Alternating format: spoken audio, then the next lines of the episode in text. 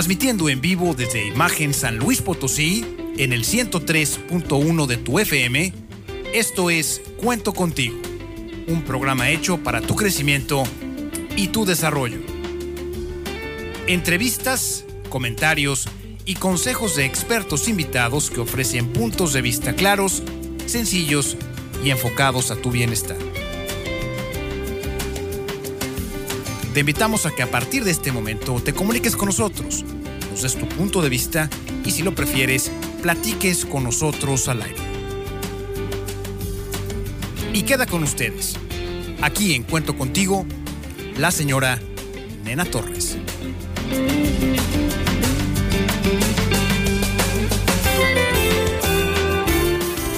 Amigos, yo soy la señora Nena Torres y estamos en tu programa Cuento Contigo. Muy buenos días. Queremos saludar pues a nuestro invitado el día de hoy que es Abraham García León. Abraham, muy buenos días.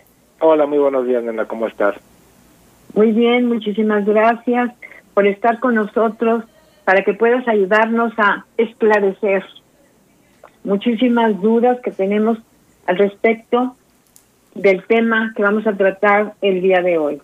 Pues Abraham García León es Digital Marketing por la Universidad de Texas en Austin, Estados Unidos. Él tiene una licenciatura en psicología por la Universidad del Valle de México.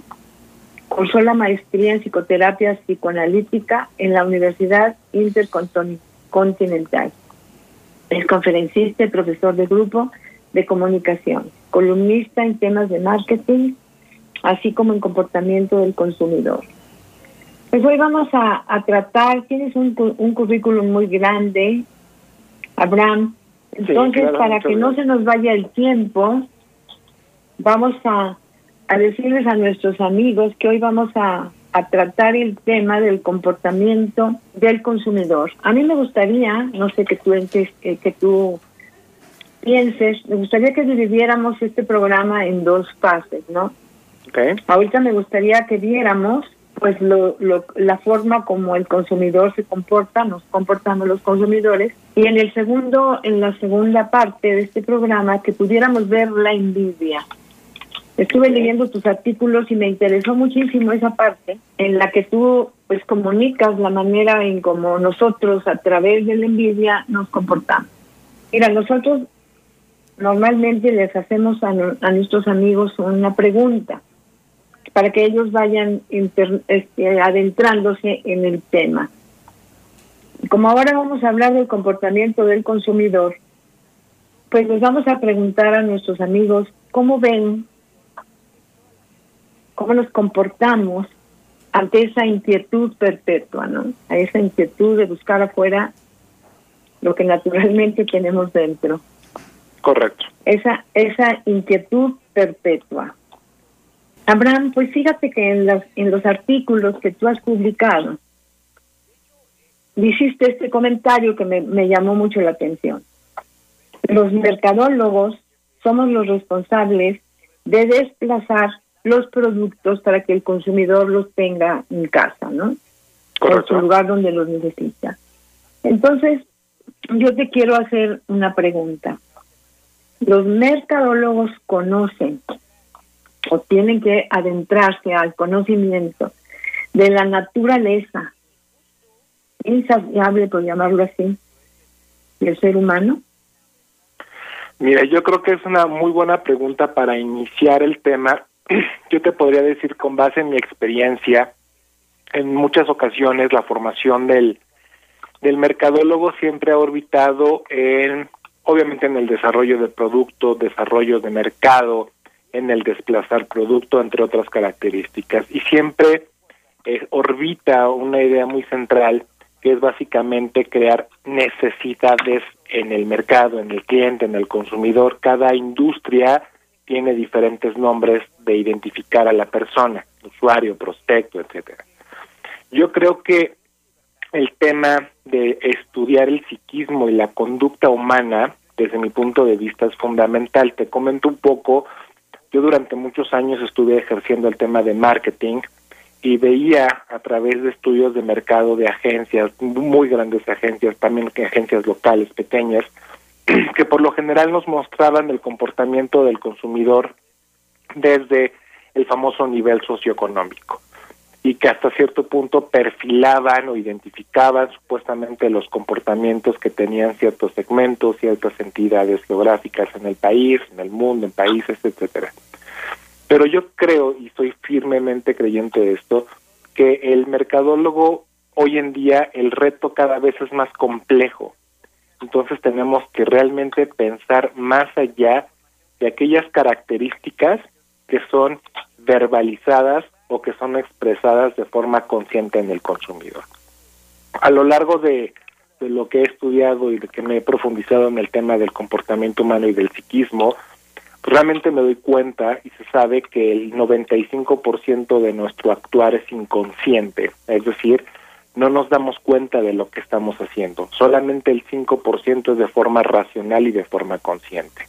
Entonces imagínate todo lo que nos estamos perdiendo como mercadólogos si no nos damos la oportunidad de ir más allá de un comportamiento de una compra, de una recompra, y no entender cómo se está desarrollando la psique, tanto las necesidades y los deseos.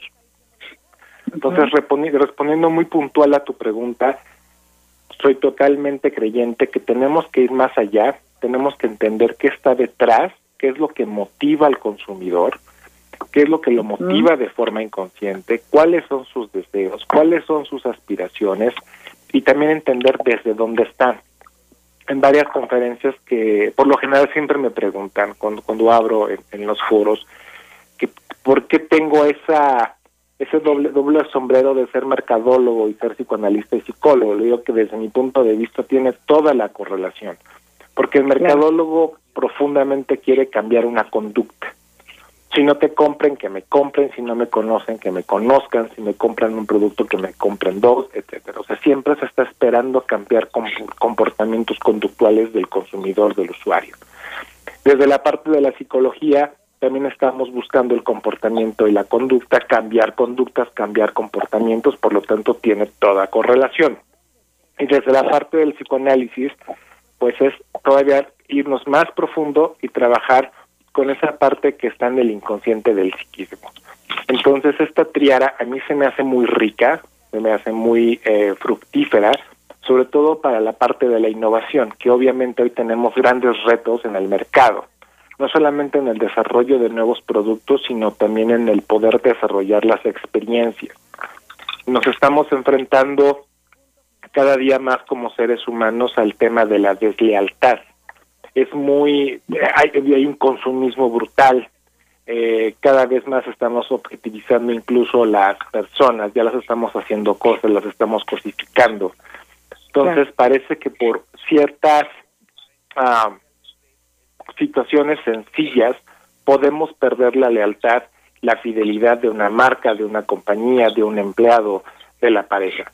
Entonces el tema de la competitividad cada vez es más robusto. Entonces sí nos lleva a tener que habilitarnos en otras áreas, explorar nuevos territorios y obviamente pues estar buscando la satisfacción de los deseos del consumidor y de la persona. O sea, esto es muy interesante. Esa es la forma como se hace un mercadólogo. Claro como una como alguien como tú que lo está haciendo más extenso, mucho más profundo. Pero también dime adelante. A ver, dime, dime, dime. Yo creo que también hay otro hay, hay varios retos en la mercadotecnia.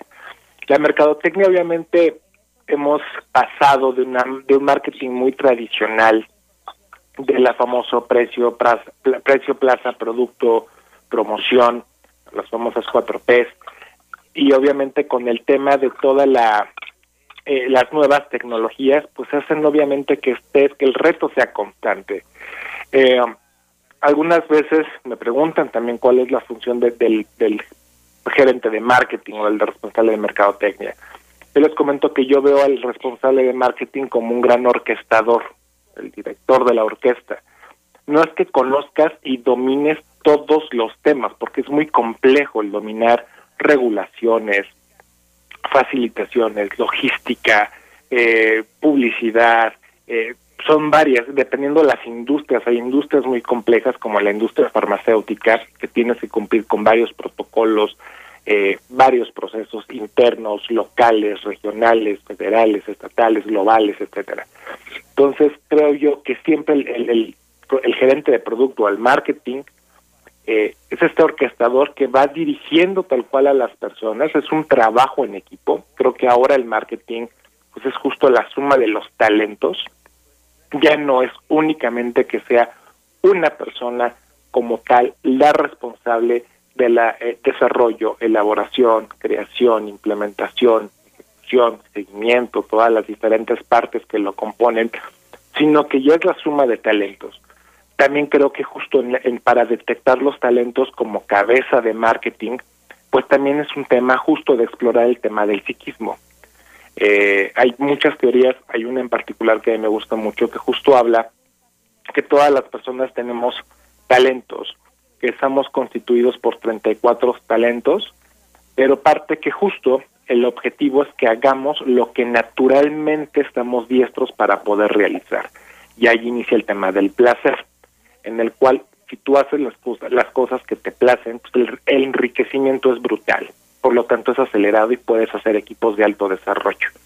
Entonces yo creo que también en el tema de marketing no solamente es virar al exterior, es decir, al consumidor, al mercado, sino también estar pendiente de lo que está pasando dentro de la corporación, de la compañía, de la empresa, porque obviamente áreas de oportunidad siempre las vamos a encontrar, pero la suma de talentos para poder innovar se me hace fundamental. Pues sí, eso está muy interesante desde el punto de vista marketing, cómo se tienen que preparar, cómo tienen que ver las empresas, etcétera.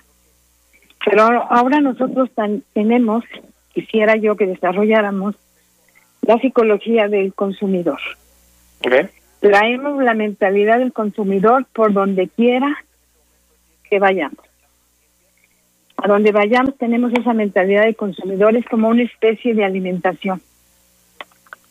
A la que estamos normalmente ingiriendo productos, cosas del mundo externo. O sea, no nos hemos dado cuenta de que tenemos esa mentalidad de consumidor y que necesitamos estarnos alimentando.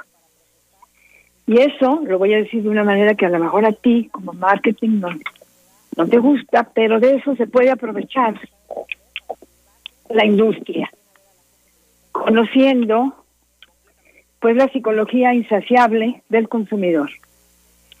Entonces, para ubicarnos con, y que nuestros amigos se ubiquen y se pongan ellos en ese lugar y puedan pensar y decir, bueno, yo realmente tengo esta inquietud perpetua, esta inquietud de buscar en las cosas externas, porque después no solamente buscamos cosas, sino que busco tu prestigio. Ya lo veremos de eso en la en la envidia. Correcto. Correcto. Busco, busco tu prestigio o busco ser mejor que todos, etcétera, ¿no? Y, no me importa si te si te tiro o te mato o lo que quieras, ¿no? Correcto. Entonces, ¿cómo nos manejamos nosotros como, como consumidores? ¿De qué manera todas las personas que nos escuchan el día de hoy, que realmente muchísimas gracias, cómo nos, nos podemos considerar y darnos cuenta de que somos consumidores perpetuos, vamos a llamarlo así.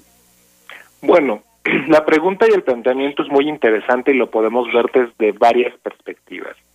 Tú comentabas, si hay una sed constante es correcto. Eh, hay un hay un, un, autor que me gusta mucho que es eh, y él decía que justo el ser humano opera también desde la parte de la falta básica.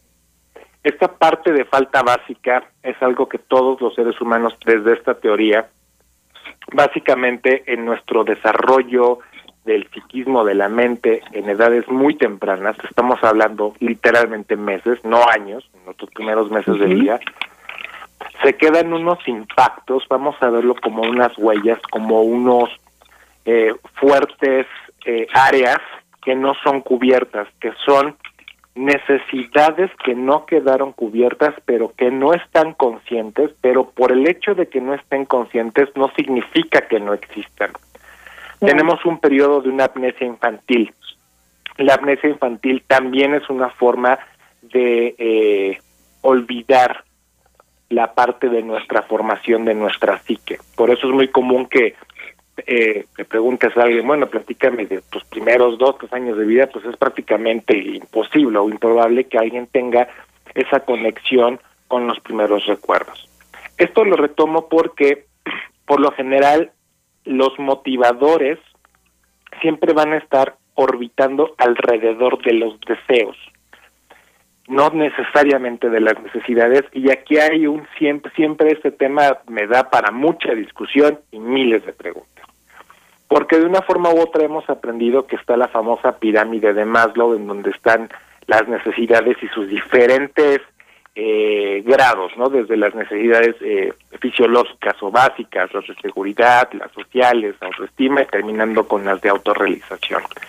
Y que desde esta postura las necesidades deben de ir cubiertas con base en cada uno de estos pilares incluso ha habido memes que circulan en las redes sociales de que eh, la pirámide prácticamente la base ahora es la conexión a internet, ¿no? Que prácticamente sin internet es algo muy necesario de forma como de de, de, risa o de de, este, de esta parte de la burla del mexicano.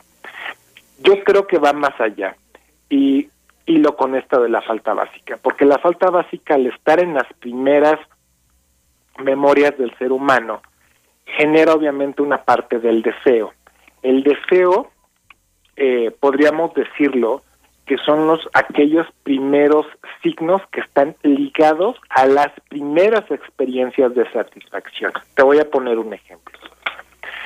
No es lo mismo la parte nutricia de que venga una madre y que esté dando pecho, biberón, con toda la parte nutriente, es decir, el producto tal cual, la leche, la fórmula, y la forma en la cual se lo está dando. Físicamente sí lo está nutriendo, existe el producto, existe la leche, existe la fórmula, pero todo este amor y toda esta carga, toda esta energía que la cual está impregnando al niño, es una forma también de estar recibiendo todas estas satisfacciones ligadas a las necesidades. Hay una necesidad biológica, por supuesto, pero también existe una necesidad del psiquismo que empieza a formarse desde las primeras impresiones de la infancia.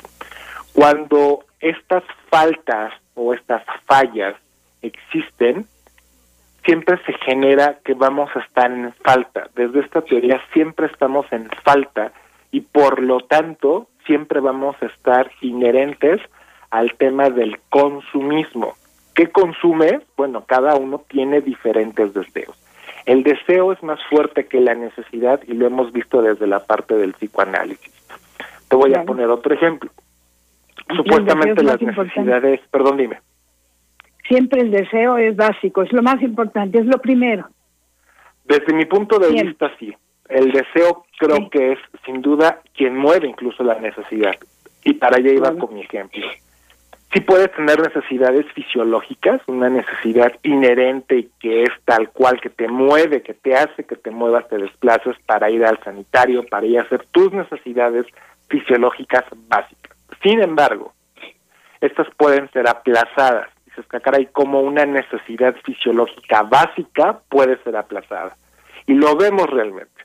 Ha habido películas en el cine mostradas que duran más de tres horas tienes una necesidad fisiológica, pero el deseo de consumir lo que estás viendo, tanto el, el, consumo visual como lo que te mueve psíquicamente hablando, ese deseo desplaza completamente la necesidad.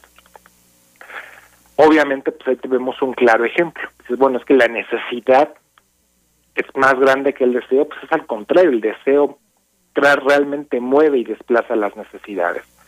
En varias conferencias que he dado recientemente, bueno, en este año, al inicio de año, antes de la, de la situación de COVID, justo varios de las personas que estaban en la conferencia me decían, bueno, pero entonces, como mercadólogos, ¿qué hacemos para el tema de los deseos? Pues justo para conocer los deseos, pues tenemos que meternos al psiquismo y ver dónde están o las necesidades supuestamente manifiestas que están verbalizadas o manifestadas en la conducta, pero lo más importante es que los deseos muchas veces no los vemos y están reprimidos. Por eso encontramos muchas fallas en los estudios de mercado, se tienen que correr estudios doble ciego, porque una situación es lo que el, el, mercado, el consumidor verbaliza, actúa, pero muchas veces está condicionadas esas actuaciones. Cuando realmente apuntalamos y vemos los deseos que están en el inconsciente, podemos generar experiencias satisfactorias y gratificantes permanentes y constantes, que esas son la gran diferencia. Cuando satisfaces el deseo, que obviamente tienes diferentes herramientas, pues estás dando algo que difícilmente la competencia puede dar porque la necesidad queda cubierta pero el deseo no. Te pongo un ejemplo. De una forma u otra, la, el tema de marketing se ha enfocado siempre a satisfacer las necesidades y las necesidades del, del, del mercado del consumidor. Por eso tenemos tantas deslealtades. Hoy en día la facilidad que cambies de un teléfono celular, de un móvil, es muy, es muy fácil, es muy factible. Puedes cambiar no solamente de marca, sino también de sistema operativo, ir a gama alta, gama media, gama, gama baja, es decir, hay una facilidad.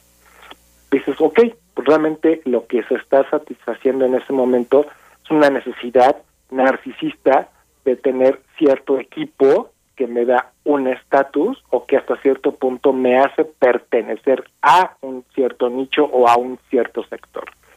Pero lo que está detrás, pues obviamente es el deseo de la facilidad, de la factibilidad, de la comunicación, de que me logre hacer el aparato lo que realmente yo quiero que haga. Cuando se satisface ese deseo, difícilmente vas a poder cambiar de producto, de marca, de ítem, de dispositivo, de, de, de, lo que estés consumiendo, porque ya lograste hacer un vínculo muy profundo con el mercado. Entonces, respondiendo ahí, a tu pregunta, ahí, dime. Ahí, ahí quisiera yo de que nos detuviéramos un momento. Cuando yo estoy buscando, por ejemplo, un teléfono, pero mi deseo profundo es pertenecer a cierta élite o a cierto grupo de personas, por más que sea el teléfono la maravilla, la satisfacción que yo voy a experimentar es efímera. Entonces, por eso vuelve ahí la psicología del consumidor a decir, bueno, ya tengo el 6, ahora quiero el 7. Ya tengo el 7, ahora quiero el 10. Ahora quiero lo mejor y lo más bueno porque aquí te saca fotos. Lo que, lo que sucede es que cuando nosotros podemos, creemos que podemos satisfacer nuestros deseos profundos con cosas materiales, me estoy metiendo al mundo de lo efímero, de lo que se acaba, de lo que se pierde. Claro. Entonces yo creo que los mercadólogos saben muy bien la forma en cómo se mueve la mente, o sea, la forma en la que todos, porque por, ustedes los mercadólogos no necesitan llegar a la necesidad o al deseo específico, sino que ya sabemos que todos los seres humanos tenemos necesidades y son las mismas. Tenemos deseos y son los mismos y lo generalizamos. Por ejemplo, de lo que hablabas tú ahorita que me parece muy interesante, cuando al bebé se le da de comer sin sin ese amor, sin esa dedicación, sin esa dulzura, sin ese abrazo protector, aunque lo tuviera, todos crecemos con, con esa sensación de estoy en falta. Algo me falta siempre. Es correcto, no la soy, falta siempre está presente. La falta siempre está presente porque no soy el merecedor, merecedor de eso. Entonces, creo yo que cuando ustedes los mercadólogos saben perfectamente bien que todos estamos en falta. Ah, bueno, pues yo voy a quiero vender teléfonos, pues se los voy a vender a todos aquellos que quieren ser ser a través de un teléfono. ¿Sí? Entonces, ¿Sí? ustedes son expertos en la psicología humana. Pero nosotros como consumidores tenemos que hacer conciencia de que cuando estoy buscando un teléfono de esa índole, pues no es más que para, no es una necesidad ni es un deseo profundo, sino es, sino deseo pertenecer a cierto grupo. y luego ya me doy cuenta que me sirve mucho porque tiene muchas, muchas cosas que a mí me ayudan. Pues ya me enganché en el producto. Pero mi deseo primordial, bueno, eso es lo que yo veo y eso es lo que yo siento que sería la psicología del consumidor. Tú que nos puedes, que eres el experto, que nos puedes decir. Mira, son varios temas. Aquí iba anotando algunos como se iban presentando. Como comentas, sí, vamos a estar desde, desde la parte psicoanalítica siempre vamos a estar en falta. Obviamente es una gran oportunidad para el tema de marketing, para cubrir esas faltas. Aquí el detalle que eh, esta, este deseo de pertenencia tiene, tiene, lo podemos ver desde varios puntos de vista. Sí existe obviamente eh, la, la tendencia de los últimos años, pues sin duda alguna ha sido la cosificación, la parte eh, efímera y depositar en un objeto todas aquellas aspiraciones, todos aquellos gustos, todas aquellas expectativas se depositan en un objeto. También se pueden depositar sin duda alguna en una persona. Cuando el nivel del autoconocimiento, hablando como consumidor, realmente contactas y quieres hacer conciencia, ¿qué es lo que estás buscando? la respuesta no es tan, tan fácil de poderla saber, porque pueden ser, como tú bien comentas, el pertenecer a un cierto segmento. Obviamente como seres humanos sociales está implícito en nuestro, nuestro instinto, por decirlo así, el tema de la pertenencia. Somos, somos sociales, somos, es parte de la sociedad, parte del psiquismo. Entonces, sin embargo, muchas ocasiones, eh, y lo hemos estado viendo últimamente, pues a final de cuentas, el pertenecer a cierto segmento puede una diferenciar, ser aceptado, también diferenciarme y desde esta diferenciación estar buscando la parte de la competitividad con el otro segmento, que también es un deseo de competencia. Yo podría decirte que en términos muy generales, no puedo hablar por todos ni todos los mercados ni todas las industrias, pero cuando selecciona el consumidor una marca, a fin de, la, a fin de cuentas la marca está diciendo una identidad del usuario, rasgos de personalidad también del consumidor y del usuario. Puede ser una marca muy robusta, una marca muy reconocida, una marca muy local, una marca que tenga eh, acciones de ecología, una marca que sea socialmente responsable, es decir, hay diferentes historias detrás de cada de cada marca, que a final de cuentas el usuario también selecciona, que es en parte de su búsqueda de su identidad.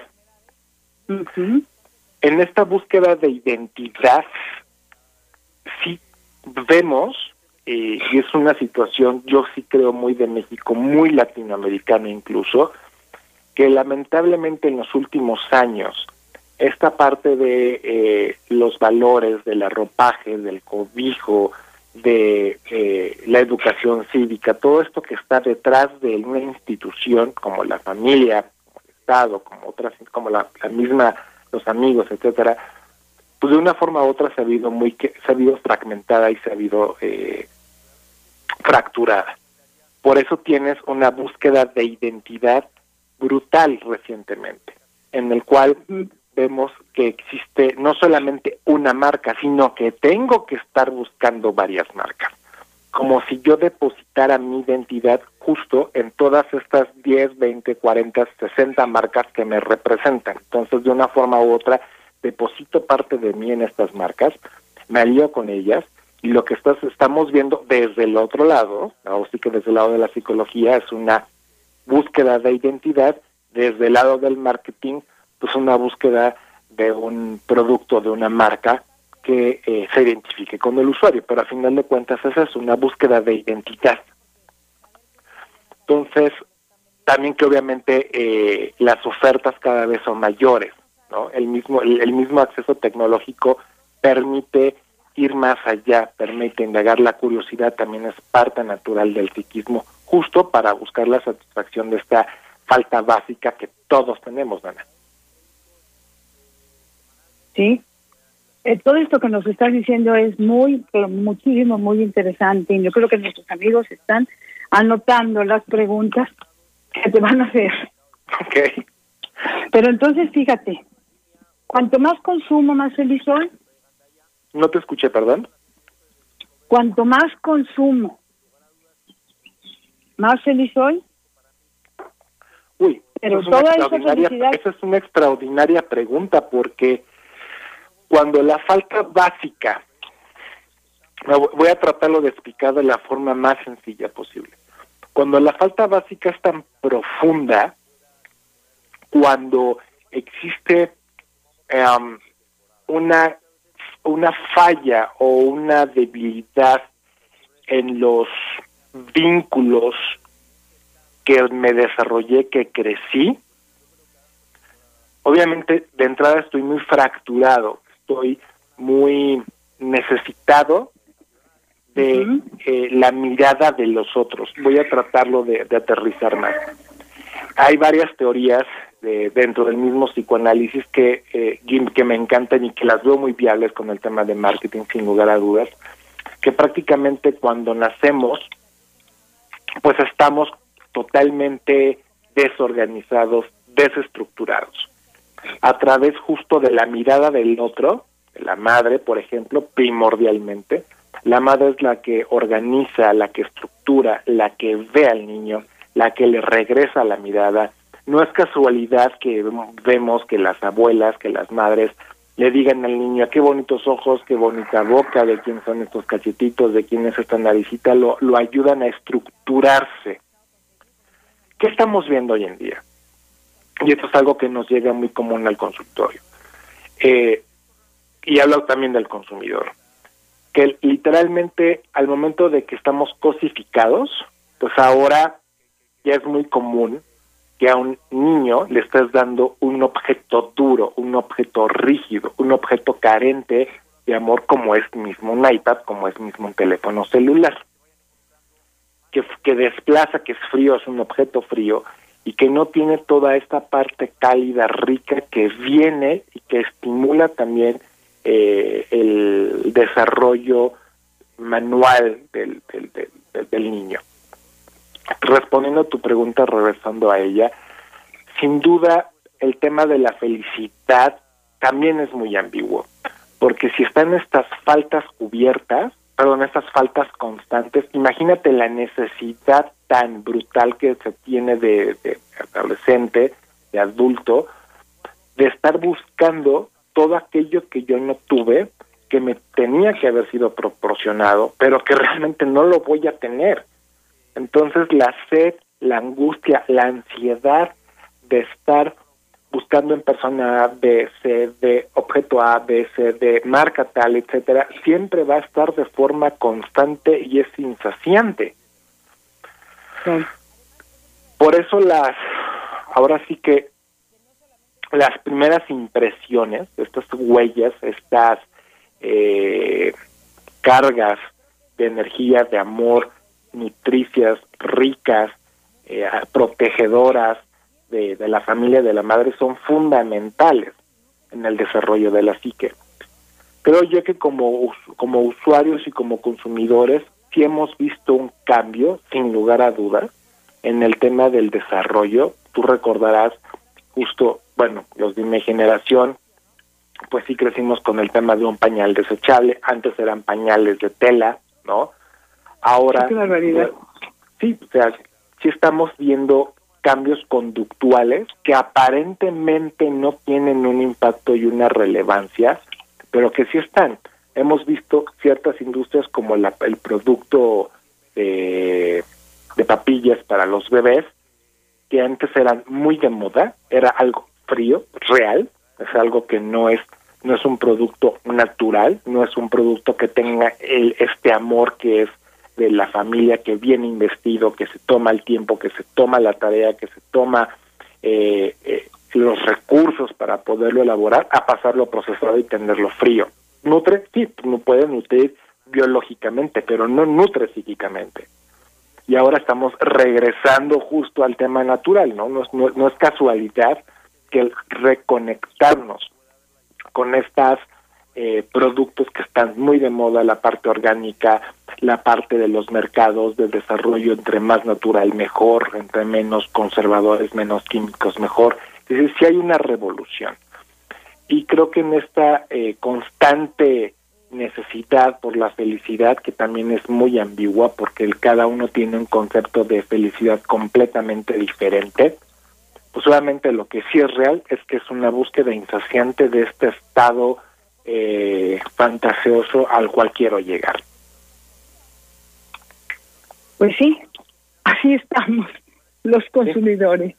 Así estamos, buscamos la felicidad, pero cuando entramos al mundo del impermanente, cuando entramos a ese mundo en el que todo lo que consumimos tiene un final, en el que todo lo, lo que consumimos se termina, se acaba, cambia, cambia de forma, deja de ser. Pues psicológicamente volvemos a empezar.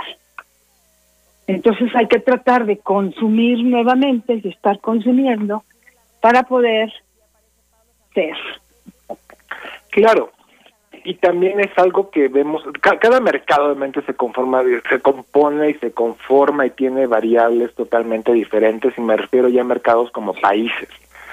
Eh, yo creo que entre, o lo que observo en términos muy generales, para no entrar en particularidades, cuando en el desarrollo y lo vemos realmente en nuestro tema, en nuestro sistema educativo y en la educación, eh, en, general, me refiero a la educación tanto que viene de la familia como en el sistema educativo que tenemos. Todo este tema de la riqueza, del, del afecto, del amor, cada vez se pierde, se diluye más.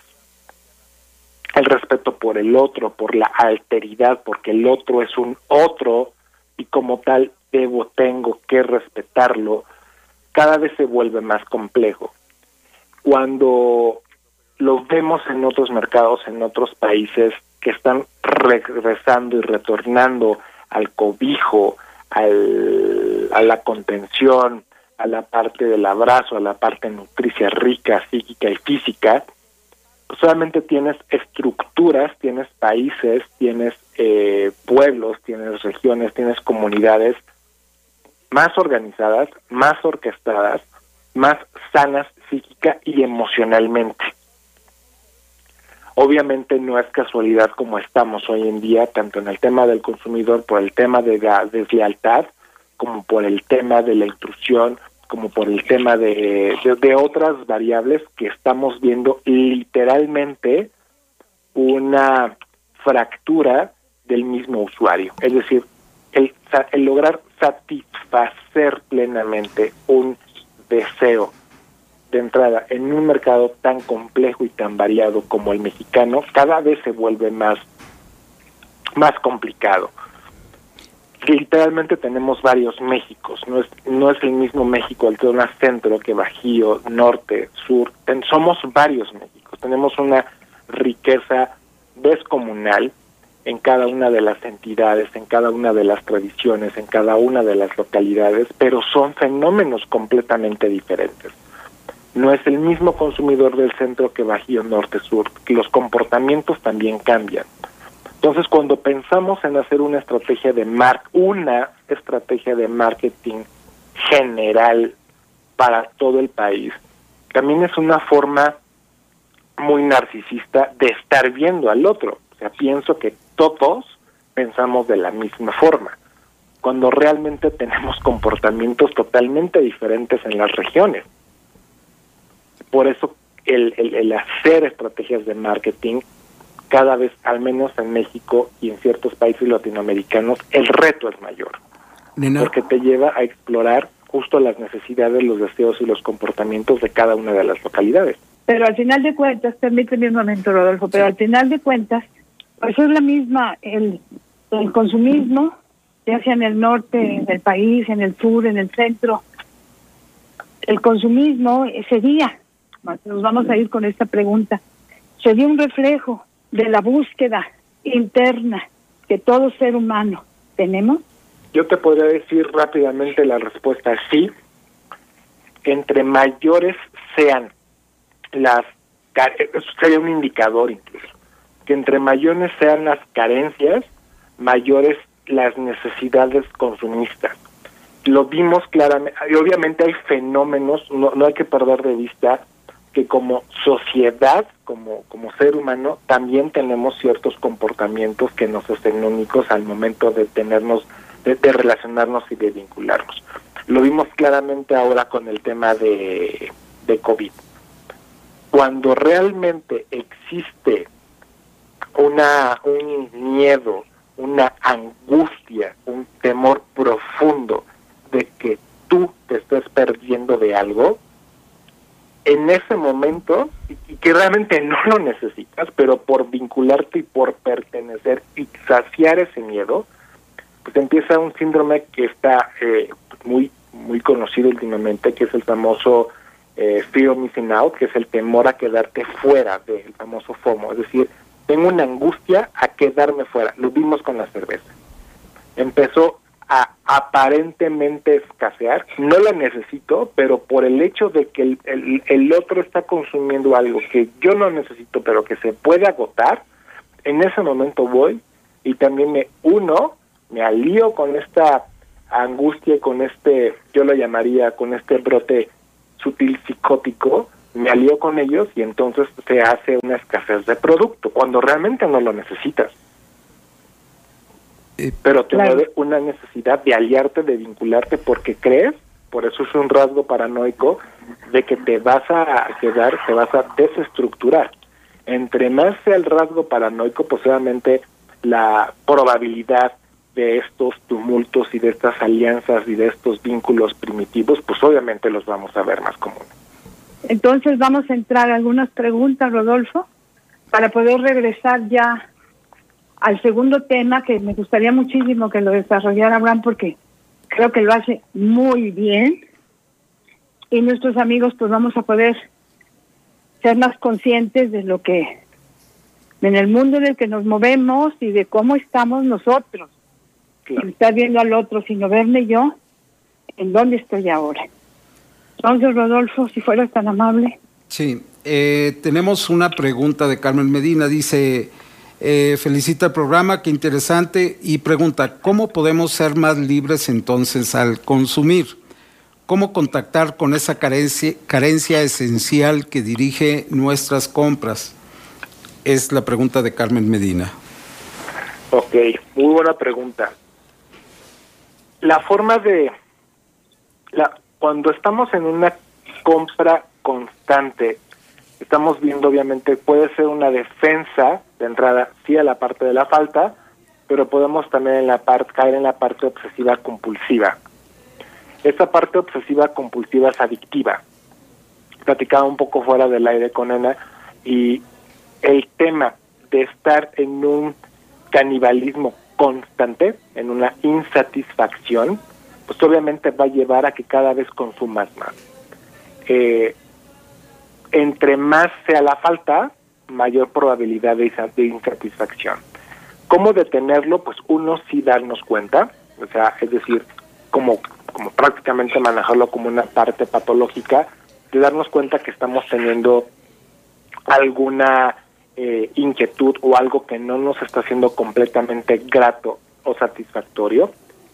Eh, creo yo que lo más recomendable en este caso, si ya es patología, la parte del consumismo obsesivo compulsivo, sin duda acudir a terapia, porque la falta, si fuera tan sencillo atender y saciar la falta, pues estaríamos literal con un problema anticonsumista, o sea, estaríamos detenidos y estaríamos con mercados cada vez más frenados, lo cual sí sucede en otros países.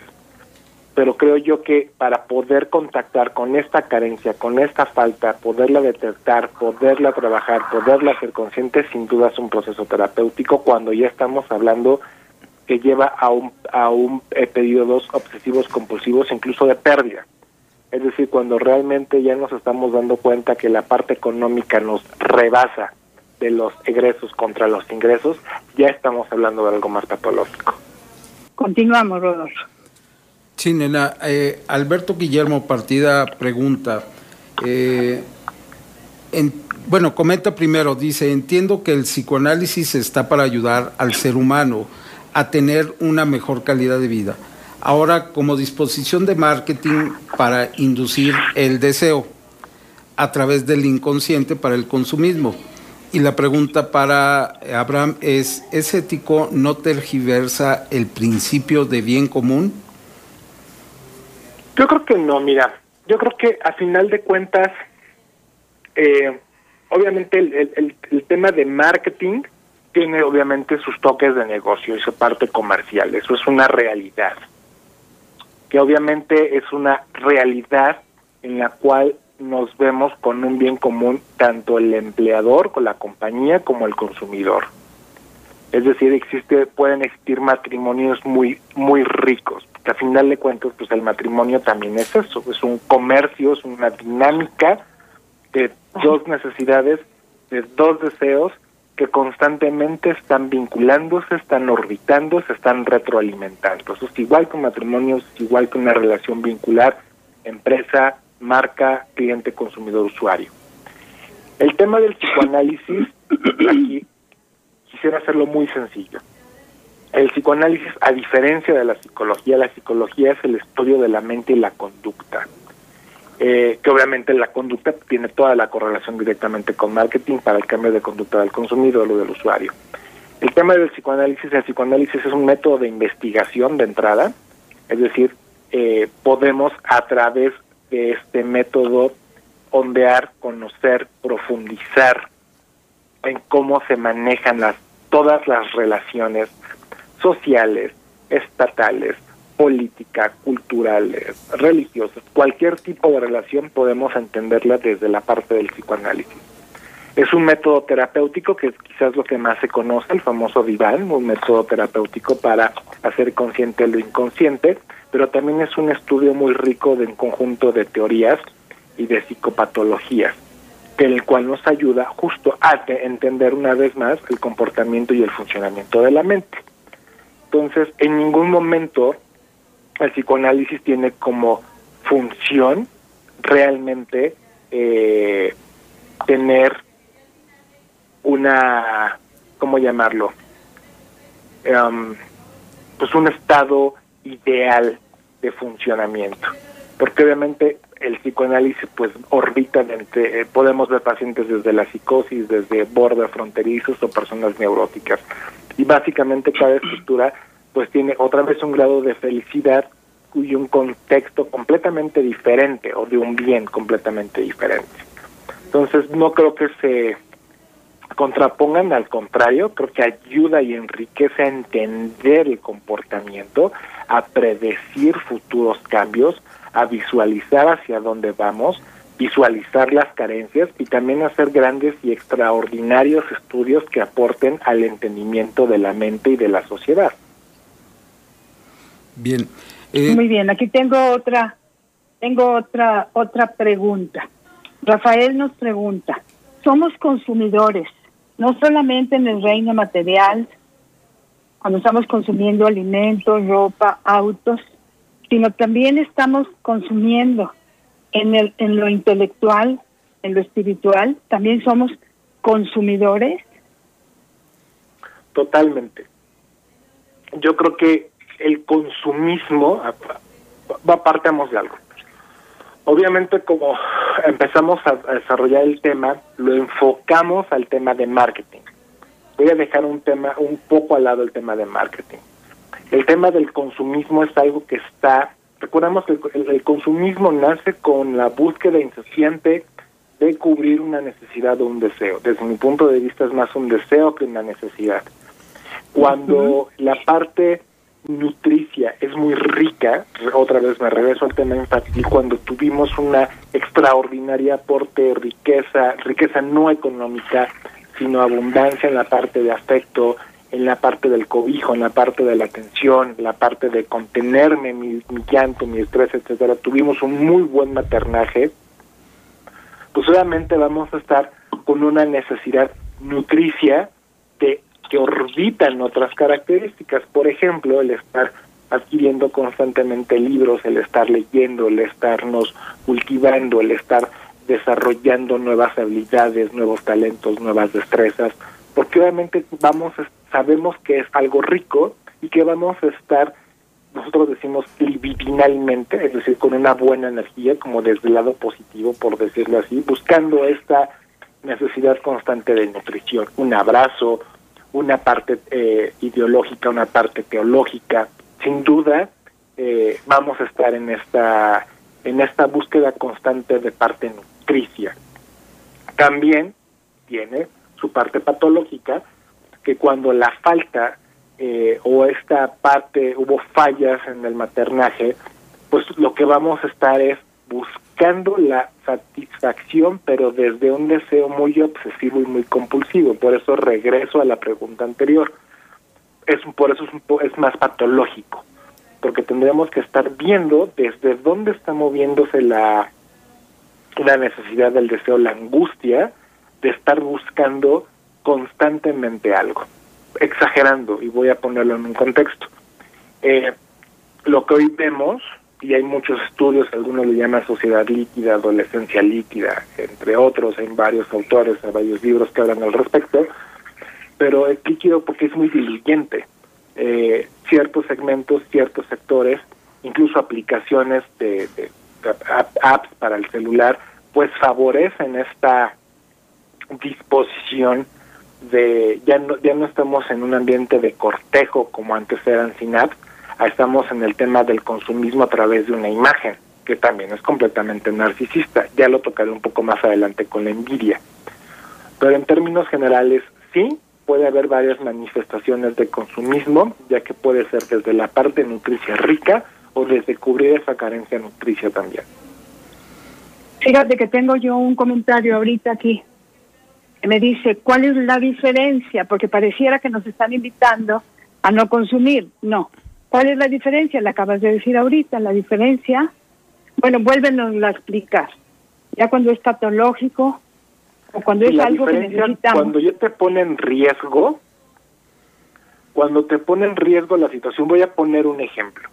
Igual y eres una persona adicta a la lectura, pero podrías ir a una biblioteca, que genera costo, podrías entrar a, a descargar papers en internet. Algunos sí te generarán costo, algunos no, algunos una membresía, pero cuando te sale de control y dices es que tengo que comprar todos los libros, puede ser una situación acumulativa que ya se empieza a hacer obsesiva, compulsiva, que ahí ya sale de control, ya estoy perdiendo yo incluso económicamente y ya me está afectando.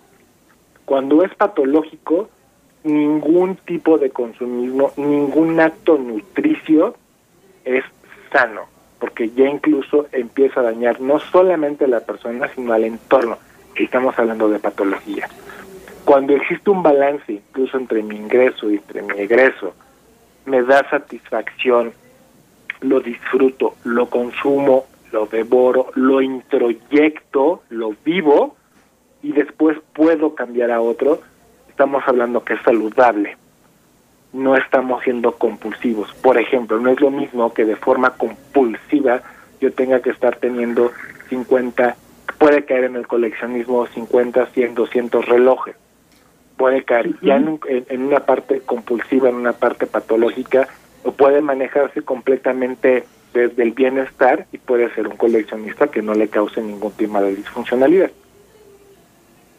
Claro, porque eso es muy importante que se haga la diferencia, ¿verdad? Entre cuando estamos consumiendo patológicamente a cuando consumimos normalmente. Es decir, lo que estoy necesitando como consumidor puedo elegir, en lugar, en lugar de comprar esta harina, pues compro esta otra. en lugar de comprar este cemento, pues compre este otro. Pero eso no es compulsivo ni está cubriendo necesidades introyectadas inconscientes. Claro. ¿Verdad? Muy bien. Seguimos, Rodolfo, para poder entrar ya a la envidia. Eh, aquí hay una, un comentario de Jesús Salas, dice, y que abona un poco al síndrome o fenómeno este de, del FOMO. La, la, mayor parte de la clase trabajadora nos encontramos en un receso, sin empleo. Sin embargo, hay una necesidad de adquirir lo necesario. Y también existe una gran información en los medios para fomentar el consumismo, algo que nos estresa con ganas de comprar, pero con qué dinero. Y esto nos comienza a, a estresar. Bueno, yo creo ahí mm, lo que observo entra entre la expectativa y el manejo de la ansiedad, que es otro tema.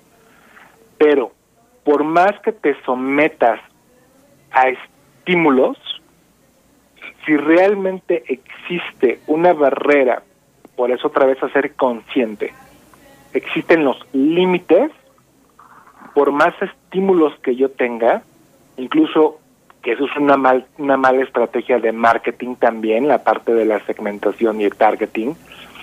Voy a poner un ejemplo. En el caso, eh, si yo desde la parte de marketing hago toda mi estrategia y mi objetivo es tal cual llegar la nena y le llego por como una saturación de mensajes de eh, esto es para tu perro, la coqueta para tu perro, el cepillo para tu perro, la correa para tu perro, el médico para tu perro, la, evado y la saturo, posiblemente mi perro tenga.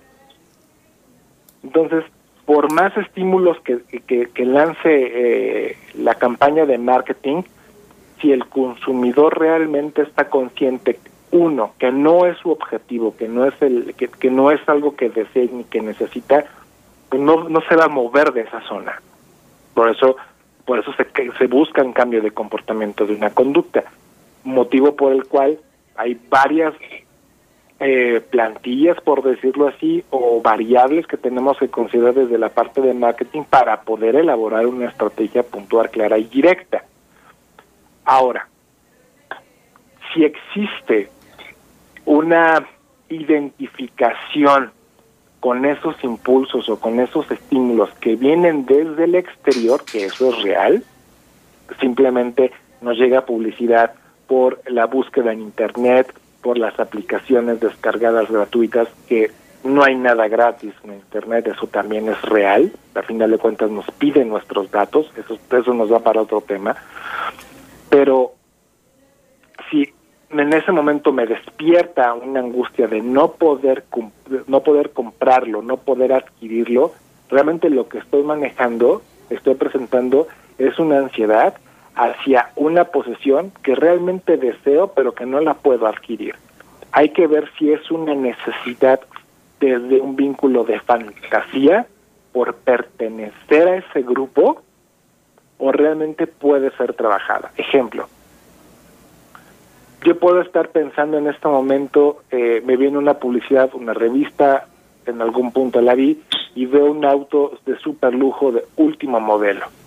Pues puede ser que mi fantasía esté, pero si no es realista mi alcance, me va a generar una angustia brutal, a tal grado que me puedo desesperar, me puedo frustrar, me puede causar depresión y me puede llevar al hundimiento. Por eso hay que tener principio y prueba de realidad, algo que hacemos desde el psicoanálisis pero creo más que la pregunta puede orbitar en el tema del manejo de la ansiedad y el manejo de la angustia, que no solamente se va a dar en la parte del consumismo, sino también se va a dar en las personas. Muy bien, aquí tengo yo un comentario, Abraham. Me pareció bastante simpático Ana María, que a veces nos hace comentarios. Dice, yo compro cosas que ni necesito ni quiero. Me encanta comprar. Y ahora me dedico a comprar en Amazon llegan las cosas y si las uso, pues qué bueno y si no, las guardo. Eso psicológicamente hablando, ¿qué quiere decir? Bueno, de entrada que existe, que está manifestado el poder, eso es real. porque literalmente eso estás dando, estás satisfaciendo esa parte de decir yo tengo el poder, la autonomía, los recursos para poder estar adquiriendo. De pocas palabras, está ejerciendo su poder, algo que puede ser completamente satisfactorio y enriquecedor. Puedes adquirir, de hecho, hay una parte que pues, si nos da tiempo la podemos tener platicar al final. Todo este manejo de la experiencia en línea también da autonomía porque obviamente el hecho de que tú tengas desde tu dispositivo, tu aplicación, tú estés navegando, literalmente estás teniendo tú el poder a tu tiempo, a tu puedes comprar a las 2, 3, 4 de la mañana, algo que no puedes hacer en un centro comercial, pero sí lo puedes hacer en internet. Prácticamente estás teniendo y estás ejerciendo tu poder de consumidor. En el momento como lo quiero, qué color lo quiero, que me llegue de forma fácil y disfrutar esa parte consumista de ejercerlo, pues solamente es gratificante. Otra vez, mientras no cause un conflicto en mi, pues en mis finanzas y en mis relaciones de las personas, pues puede ser completamente funcional, no le veo mayor problema. Al contrario, que lo siga haciendo. Muy bien, pues entonces empezaremos con lo, de la envidia. Rodolfo, ¿cómo vamos? Sí, nena, adelante con los temas. Pues muy bien, entonces, Abraham. Dime. Me gustaría muchísimo que hiciéramos una definición de lo que es la envidia. Ok, bueno, este, tú comentabas que básicamente sí, leí, leí, perdón, escribí hace varios varias, varias, semanas atrás un artículo que justo hablaba de la envidia y el valor dentro del marketing. Hago la correlación porque la envidia, lamentablemente, en el contexto social, sociocultural, cuando escuchamos envidia, le, damos una connotación completamente negativa, oscura, perversa, eh, eso trae un trae un sinnúmero de significados en nuestra mente no positivos o no ricos. La envidia desde la parte para vincularla con el tema de marketing y consumidor. La envidia desde el sentido psicoanalítico podríamos definirla es un otra vez un deseo por una parte de lo que porta o es poseedora una persona, es decir, un objeto, como lo decimos desde el psicoanálisis, o la totalidad de la persona. Es decir, yo puedo ver que Nena trae un coche, sin decir marca, último modelo, es parte de Nena, no es Nena completa, sino es algo que ella posee, algo que está dentro de sus recursos, y literalmente yo la puedo, mi, estímulo es la envidia. Aquí cuando empieza la variable. Es, si yo la envidio libidinalmente o de forma positiva, por decirlo otro nombre, me va a llevar a que desarrolle mis destrezas, otra vez con principio de realidad, para poder visualizar y poder hacer un plan de que yo pueda, cómo voy a poder adquirir, llegar a esa posesión, trabajando, generando más recursos, posiblemente viendo, negociando un financiamiento, es decir, puedo habilitar mis destrezas para comprar aquello que vi. Recordemos que también somos extraordinariamente visuales. Pero también puede estar desde el otro lado, que es lo que más se conoce de la envidia. Cuando yo veo que me trae ese coche último modelo y no tengo los recursos y al contrario me genera una angustia para destruirla desde un deseo fantasioso, literalmente lo que nos hace, nos pervierte, nos corrompe, nos causa angustia, nos causa estrés y literalmente lo que entramos es en un periodo completamente de fanático, por decirlo así, de una de una energía que no es fructífera, no es enriquecedora. Con esta introducción en este artículo eh, parto también de que la famosa American Psychological Association dice que la envidia es una emoción negativa de descontento y resentimiento generada por el deseo de tener las posiciones, atributos o logros de la persona. Esto es lo que comúnmente se conoce como la envidia. Pero como les comentaba al inicio, el hecho de yo, la envidia puede ser extraordinariamente rica, que eso es algo que logramos mucho en psicoanálisis.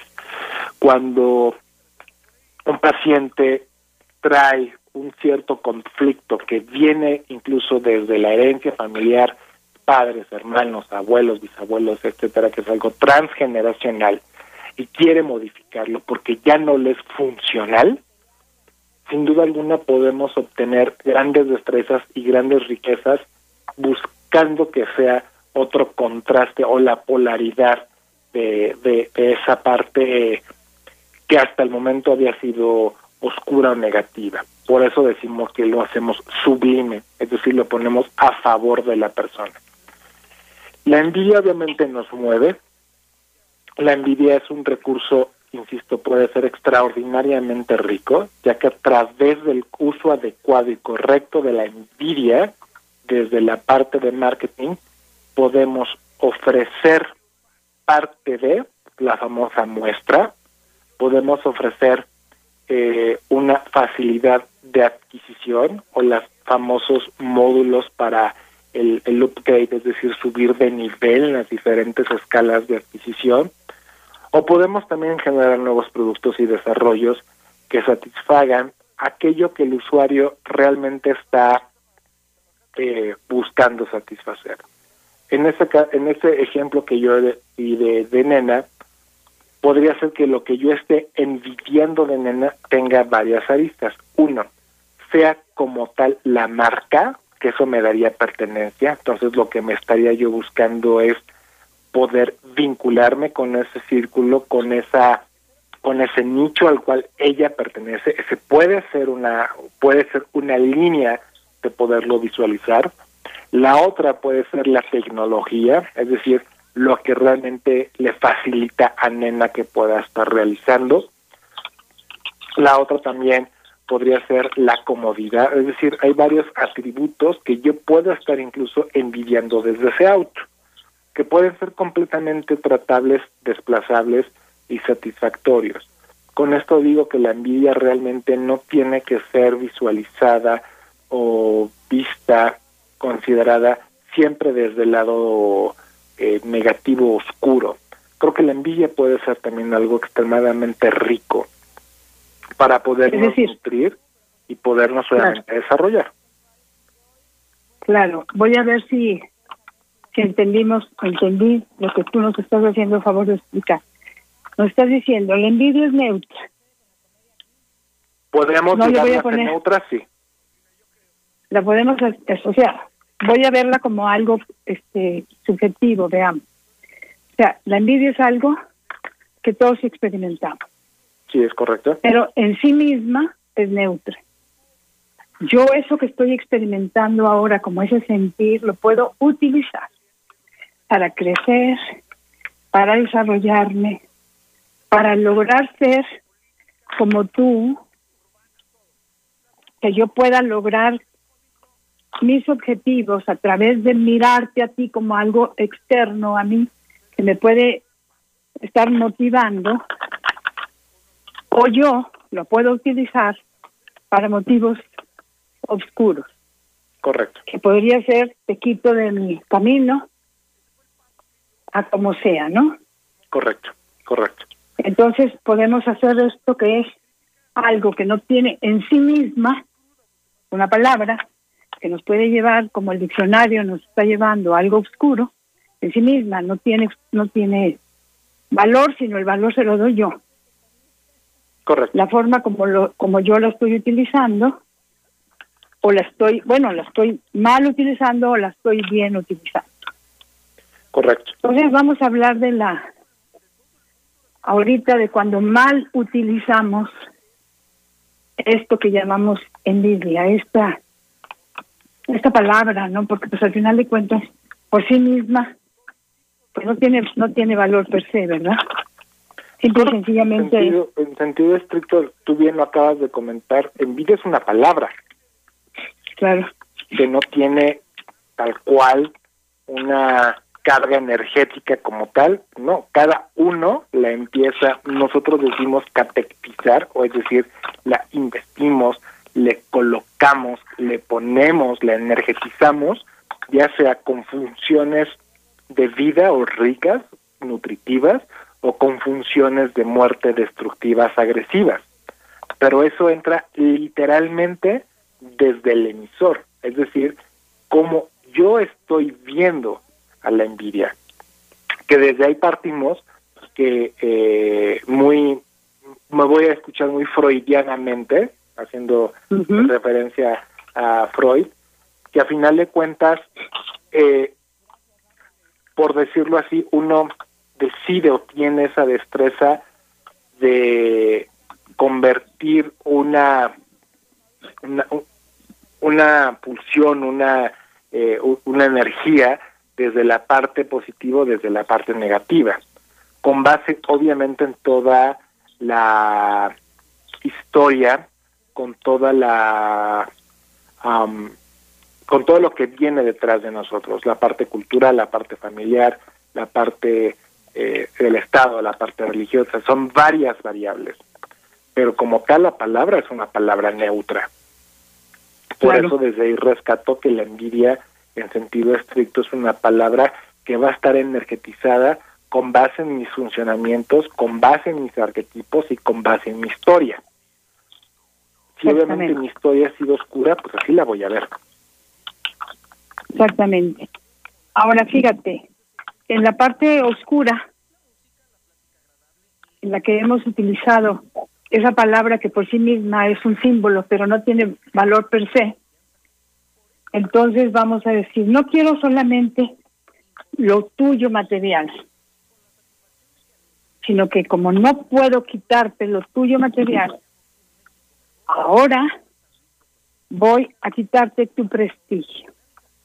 Es decir, yo envidio tu prestigio, tu poder, lo que tú tienes y para mí eso es una carga emocional tremenda. Correcto. En la que en la que me siento totalmente, pues no solamente en falta, sino que me has quitado todo lo que yo tengo derecho. Eso, eso lo estamos viendo ahorita en algunas circunstancias que hemos visto en el país, ¿no? O sea, estoy tan enojado contigo que no solamente quiero quitarte tus pertenencias físicas, destruyéndolas, lastimando, sino también tu prestigio. Quiero acabar con eso porque eso me duele a mí. ¿Qué podemos decir de esto que, que, se convierte en obscuridad, tanto para el que la ejerce como para el que la recibe? Porque el que la recibe, bueno, el que la recibe puede elegir recibirla de una manera o de otra, pero el que la está ejerciendo, pues está en un sufrimiento tremendo. Correcto. ¿Qué nos puedes explicar de eso? Uy, mira, también el tema nos podría dar para muchas horas. Trataré de resumirlo. Cuando el objeto emisor, la persona emisora de la envidia, puede ser que actúe, manifieste la envidia, incluso porque está normalizada. Hay muchas conductas que literalmente no te das cuenta que son transgresoras o agresivas, porque literalmente tu caldo de cultivo, tu desarrollo, el entorno lo han normalizado.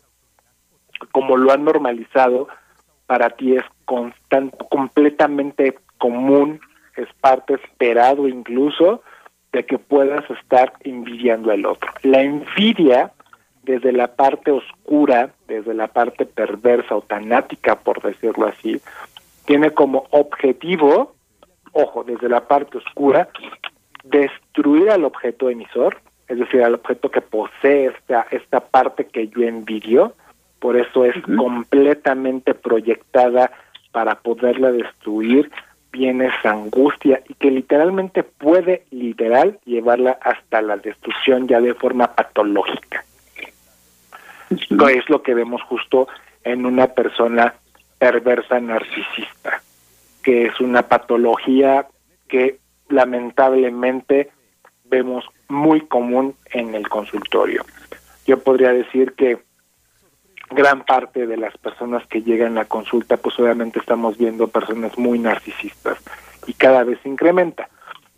Creo yo que eh, la cualquier, no solamente la envidia, sino cualquier conflicto psíquico que te esté provocando angustia, ansiedad, estrés, malestar, displacer en general, pues obviamente puede ser tratada, necesitas hacerla consciente y puede ser resimbolizada o puede ser resignificada. En pocas palabras, cambiarle el simbolismo o cambiar el significado. Pero para eso muchas veces se requiere hacer cortes muy profundos porque cuando la familia, el núcleo, la sociedad en la que estoy instalado, en la que vivo, en la que estoy, en la que crezco, en la que me desarrollo, puede ser muy, muy, muy esquizofrenizante, es decir, muy desestructurante, que en muchas ocasiones necesito no solamente poner eh, tierra de por medio, sino también mar de por medio, es decir, alejarme de aquello que me, que, que, me angustia y que, me, que hasta cierto punto es de donde se da eh, por lealtad familiar o por herencia una forma de ver a la envidia. En pocas palabras, mm, considero que esta parte de envidia la podemos resignificar y darle otra forma completamente rica que nos nutra y que nos desarrolle como tú bien comentas, nena. Porque obviamente cuando yo veo que tu prestigio, de entrada, la, de entrada la envidia también llama la atención, porque es algo que yo estoy viendo que el otro tiene que yo no tengo. Pero no significa que no lo pueda obtener. Ahí viene el manejo de los recursos y las destrezas. ¿Qué es lo que realmente estoy envidiando de ti? Que a quien, eh, tu pareja, lo que estudiaste, cómo hablas, ¿qué es lo que envidio de ti? ¿Y qué puedo hacer para obtenerlo sin quitártelo?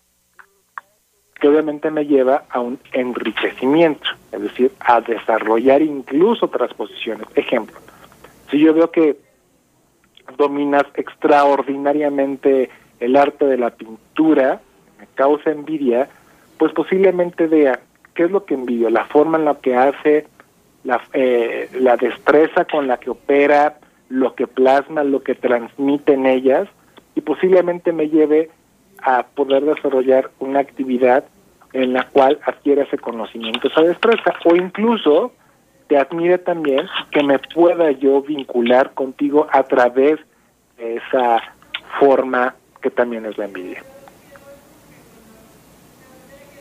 Muy bien, entonces, desde, la, desde el punto de vista oscuro, que a mí me interesa mucho que podamos nosotros darnos cuenta qué pasa con nosotros mismos cuando nosotros vivimos esas e, experiencias de, de, lo, de enojo, de ira, de... O sea, esta experiencia que yo estoy teniendo ahora tiene que tener un blanco, entonces yo puedo proyectar toda esta ira sobre ti, creyendo que soy tu víctima inocente, porque tú me has robado con tu riqueza la pobreza que yo experimento. Correcto. ¿Cómo podemos desarrollar eso? Para que nuestros amigos nos puedan decir, a ver, yo a veces siento ese coraje, a veces siento esa ira, a veces siento ese enojo grandísimo cuando veo a mi amigo, cuando veo a, cuando, cuando estoy viendo lo, que tiene aquel señor que vive en esa casa y lo que tengo yo que vivo en esta. O sea, para que podamos distinguir y deshacernos de eso que definitivamente nos, nos hace más daño que, que, que, beneficio. Mira, yo creo que pues, te podría decir que cada cada cada cada persona tiene diferentes teníamos que ponerle nombre y apellido para poder ubicar desde dónde está operando su envidia. En forma muy general, tratando como de responder esta pregunta, puede ser que también exista una forma vincular, es un aprendizaje, por decirlo de otra forma, eh, familiar, en el cual pues obviamente pertenezco y me da identidad, en la cual la envidia sea un recurso desde la parte oscura para poder sostener y poderme autoagredir. La realidad es que también vemos que el tema de la autoagresión y el tema del autosabotaje es muy común, más común de lo que pensamos. Cuando realmente profundizas y ves qué realmente es tuyo y qué no es tuyo, cuando contactas con la herencia de decir, bueno, es que siempre he sido así, siempre he orbitado así, siempre he crecido así, así crecí, así me educaron, pues tenemos que hacer varios cortes y resignificados de varias situaciones.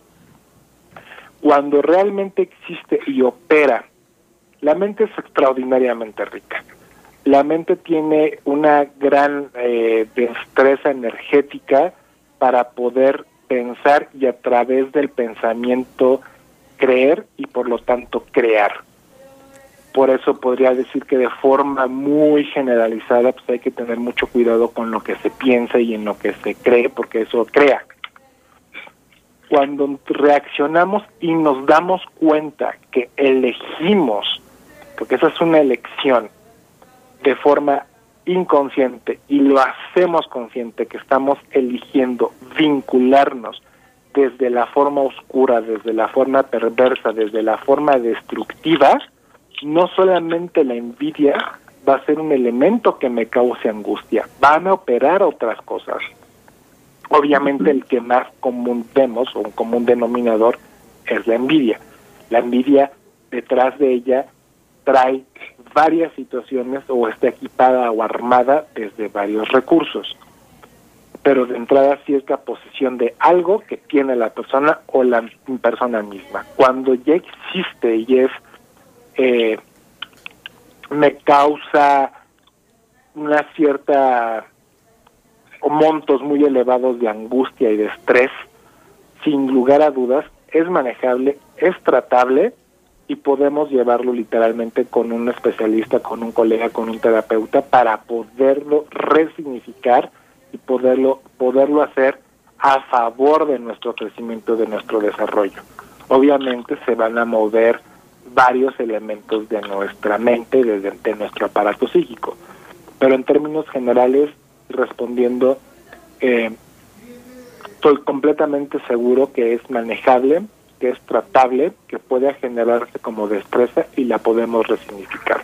Pero para eso, sin lugar a dudas, sí requieres de un proceso terapéutico que te ayude a, una, contactar con la envidia, ver que es parte de ti, ver que es parte de tu naturaleza, poderla abrazar, no rechazarla y poderla eh, introyectar, poderla aliviar, poderla darle otro otro enfoque y otro otro tono a esta energía y a esta decisión que traes en tu psiquismo. Muy bien, Rodolfo. Sí, nena, un comentario de lo que ha eh, dicho Abraham, Abraham eh, en estos últimos minutos. Eh, estaríamos entendiendo que la envidia bien manejada puede ser aspiracional siempre y cuando este, midamos los riesgos, ver esa línea que, que divide y tan, tan delgada de cuando pasamos a una envidia patológica en donde ya eh, generamos algún daño. Y viene a mi memoria una película de Demi Moore y David Duchovny que se llama Amor por Contrato o de Joneses, que es el apellido de la familia, en donde se maneja esa parte de generar eh, ese deseo de tener y de ellos eh, actuaban una familia hasta cierto punto perfecta en un suburbio en Estados Unidos con cierto nivel de eh, ingresos y además de, bienes también. Entonces, ¿es eso correcto? Lo que, que la envidia bien manejada puede ser aspiracional. Completamente. Yo creo que aspiracional. Aspiracional. ¿Qué quiere decir aspiracional, Rodolfo? ¿Cómo, eh, ¿Cómo, lo podemos entender esa palabra? Sí, aspiracional nos puede llevar, nos puede llevar a muchos, a muchos lugares. Aspiracional en el sentido de que eh, veo un, un eh, una persona que tiene o que es o está posicionada en cierta situación a la cual me inspira eh, para poder yo esforzarme y llegar a ese nivel también. Es, es como un estímulo. Sí, es lo que ha estado diciendo Abraham ahorita, ¿verdad, Abraham? Sí, correcto. La envidia la podemos eh, fortalecer, la podemos... Recuerden, la palabra envidia como tal carece de energía, es neutro. De significa. pero sí la manejamos, Abraham, porque decimos envidia de la buena. Sí lo decimos, pero ojo aquí, muchas veces verbalizamos únicamente por ser aceptados y por disminuir lo que realmente estamos pensando. El famoso mientes por convivir. Literalmente también nos va para otro tema. Cuando en las relaciones sociales es muy común, porque a final de cuentas es parte de una aceptación otra vez en la búsqueda de esa identidad y esa eh, satisfacción de inclusión, de pertenencia, por eso también es también puede ser muy narcisista. Ah, nos movemos a través de diferentes caretas, de diferentes fachadas que pueden ser también destrezas, algo que se conoce, tiene un principio se llama falso self de Kohut, un psicoanalista. Eh, esto parte de vincularme por medio de una careta a final de cuentas yo puedo demostrar lo que los otros quieren, quiero, quiero, quiero que los otros vean de mí, pero no quiere decir que eso sea la realidad. Puede ser tan estresante sostener un falso self que también causa angustia, porque el hecho que ahí están los principios del deber ser y tener que, pero no necesariamente significa que estás identificado con, motivo por el cual pues tienes que presentarte, tienes que verbalizar que te tengo envidia de la buena. Pues es envidia, en sentido estricto es envidia. Y hay que decirle, oye, y, es común y lo vemos en el día a día operando. Qué bonita bolsa, qué padre cabello, quién te hizo el tinte, qué tiene, qué, dónde lo compraste, dónde lo adquiriste. Es común, o sea, se deposita y lo vemos operando.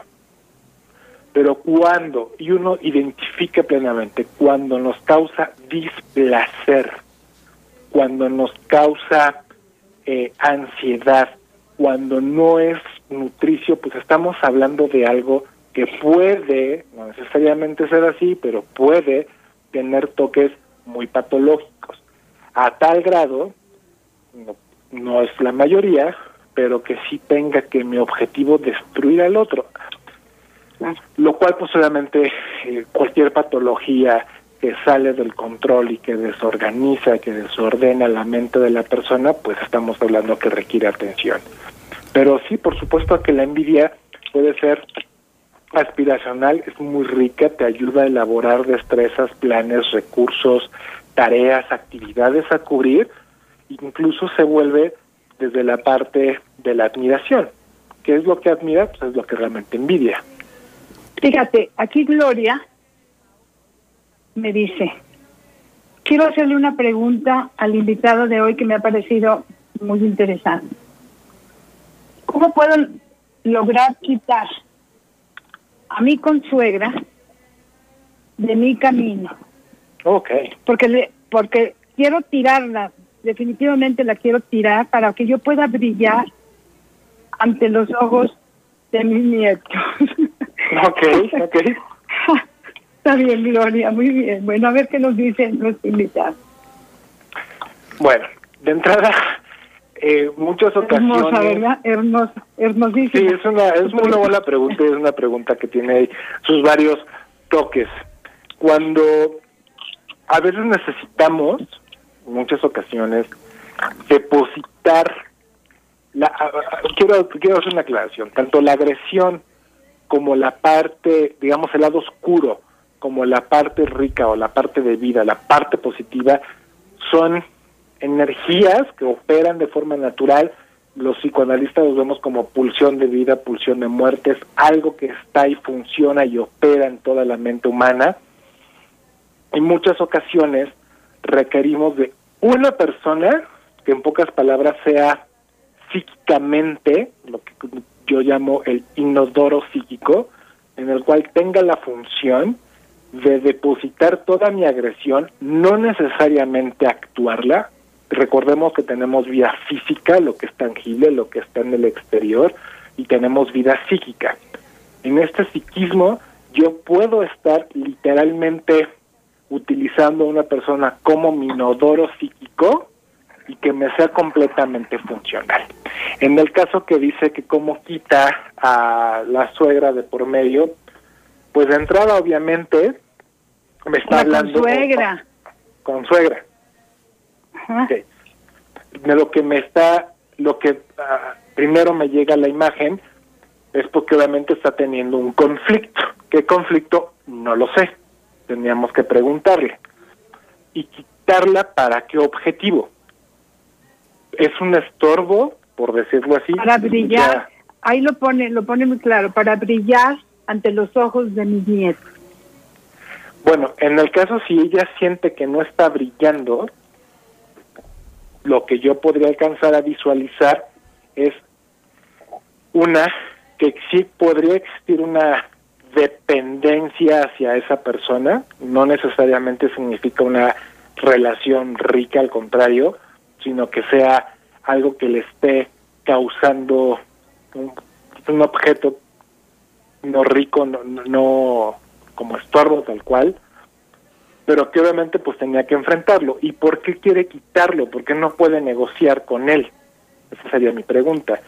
¿Por qué no ha tenido las destrezas como para que sienta, perciba y crea que esa persona es la que literalmente no la deja brillar?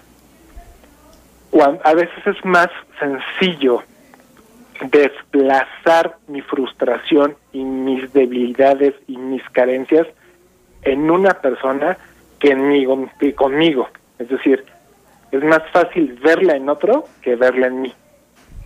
Eso es un, un mecanismo de defensa que ayuda obviamente a bajar a la angustia y ayuda a justificarlo. Pero creo que sí requiere un poco de más material como para canalizar y decirle por dónde puede acudir. Pero de entrada podría, podría ver que está utilizando también a la persona, que hay un doble, hay un doble uso de la persona. Eh, dice Carmen, hola, buenas tardes. No me quedó muy claro el tema. Creo que se puede sacar mucho más de estos temas y sobre todo más claro para entenderlo mejor.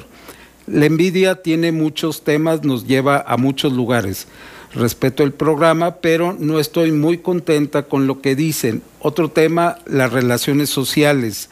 Querer pertenecer a qué. ¿Eso significa que estoy vacía y que necesito tener algo o ser parte de un grupo? No, para mí la vida es otra cosa. Muchas gracias. Leo una pregunta nada más para vincularla al, comentario antes de la pausa. Eh, dice, mi necesidad de consumo es para competir y tener lo mismo, más o mejor que otras personas de la familia, de mi trabajo o amigos, aun cuando no tengo el mismo nivel económico. Ok. A ver, Abraham, por favor.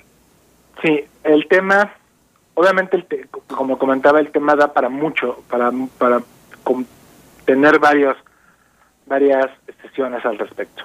Pero recordemos que la envidia la estamos viendo desde el tema de marketing, que obviamente es un consumismo o está puede estar a favor o en contra, como platicamos ahorita fuera del aire. Si realmente eh, trabajo en la envidia y en vez de endeudarme y causarme un daño económico por tener un auto, y opero a favor de cómo puedo tener los recursos, los ingresos, tener otras destrezas para poderlo tener, pues puede ser a favor y puede ser muy rico. O sea, es un sentido neutro. Ahora, existe un consumismo, pero el consumismo, otra vez, el consumismo es una palabra. El consumismo tal cual sí tiene un significado, pero realmente podemos verlo igual desde qué cristales, desde la parte positiva, desde la parte rica en nutricia o desde la parte oscura de la parte negativa.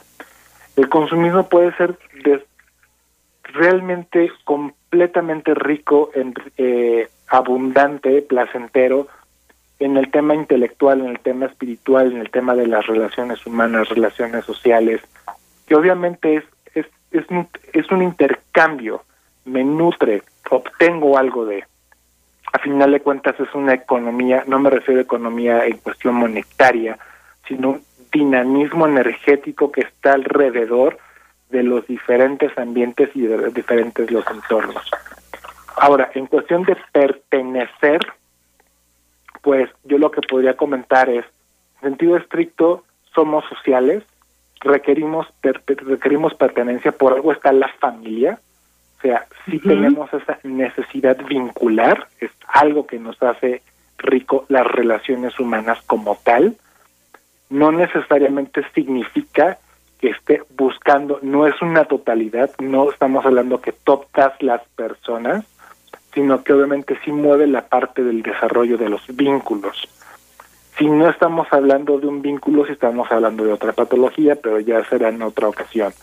Realmente lo que estamos buscando en forma simbólica, de forma muy general, pues es vincularnos, vincularnos con una mascota, vincularnos con la pareja, vincularnos con la empresa, con el compañero del trabajo, con el amigo. Existe este comercio y existe este dinamismo que no estamos cosificando a la persona, sino que estamos viendo cómo nos nutrimos de forma eh, de feedback, es decir, una retroalimentación, y a final de cuentas es una simbolización justo de la parte de consumir, de ingerir de nutrir, de introyectar al otro o a los otros. A ver si quedaría esa respuesta, esa, esa respuesta bien para Yolanda. Si no, pues podemos pasársela a Abraham de alguna manera para que se le pueda contestar más explícitamente, ¿no? ¿Cómo ves, claro. Abraham, que te la manden por internet? Sí, por supuesto, claro.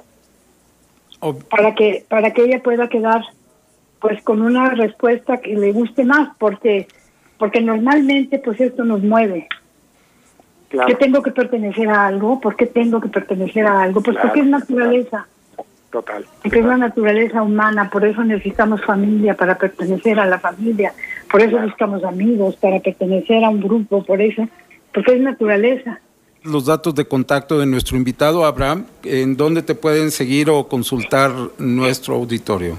Claro, mi ¿Dónde estás? ¿En dónde estás ahorita, Abraham? ¿En dónde Yo estás? estoy ubicado en la Ciudad de México, es donde, donde radico y tengo tanto la parte del consultorio como la parte de los servicios profesionales.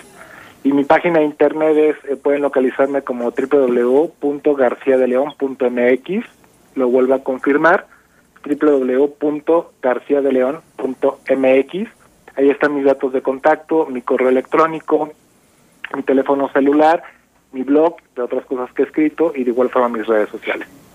Abraham García León. Muchísimas gracias por haber estado con nosotros. No, gracias a ustedes por la invitación.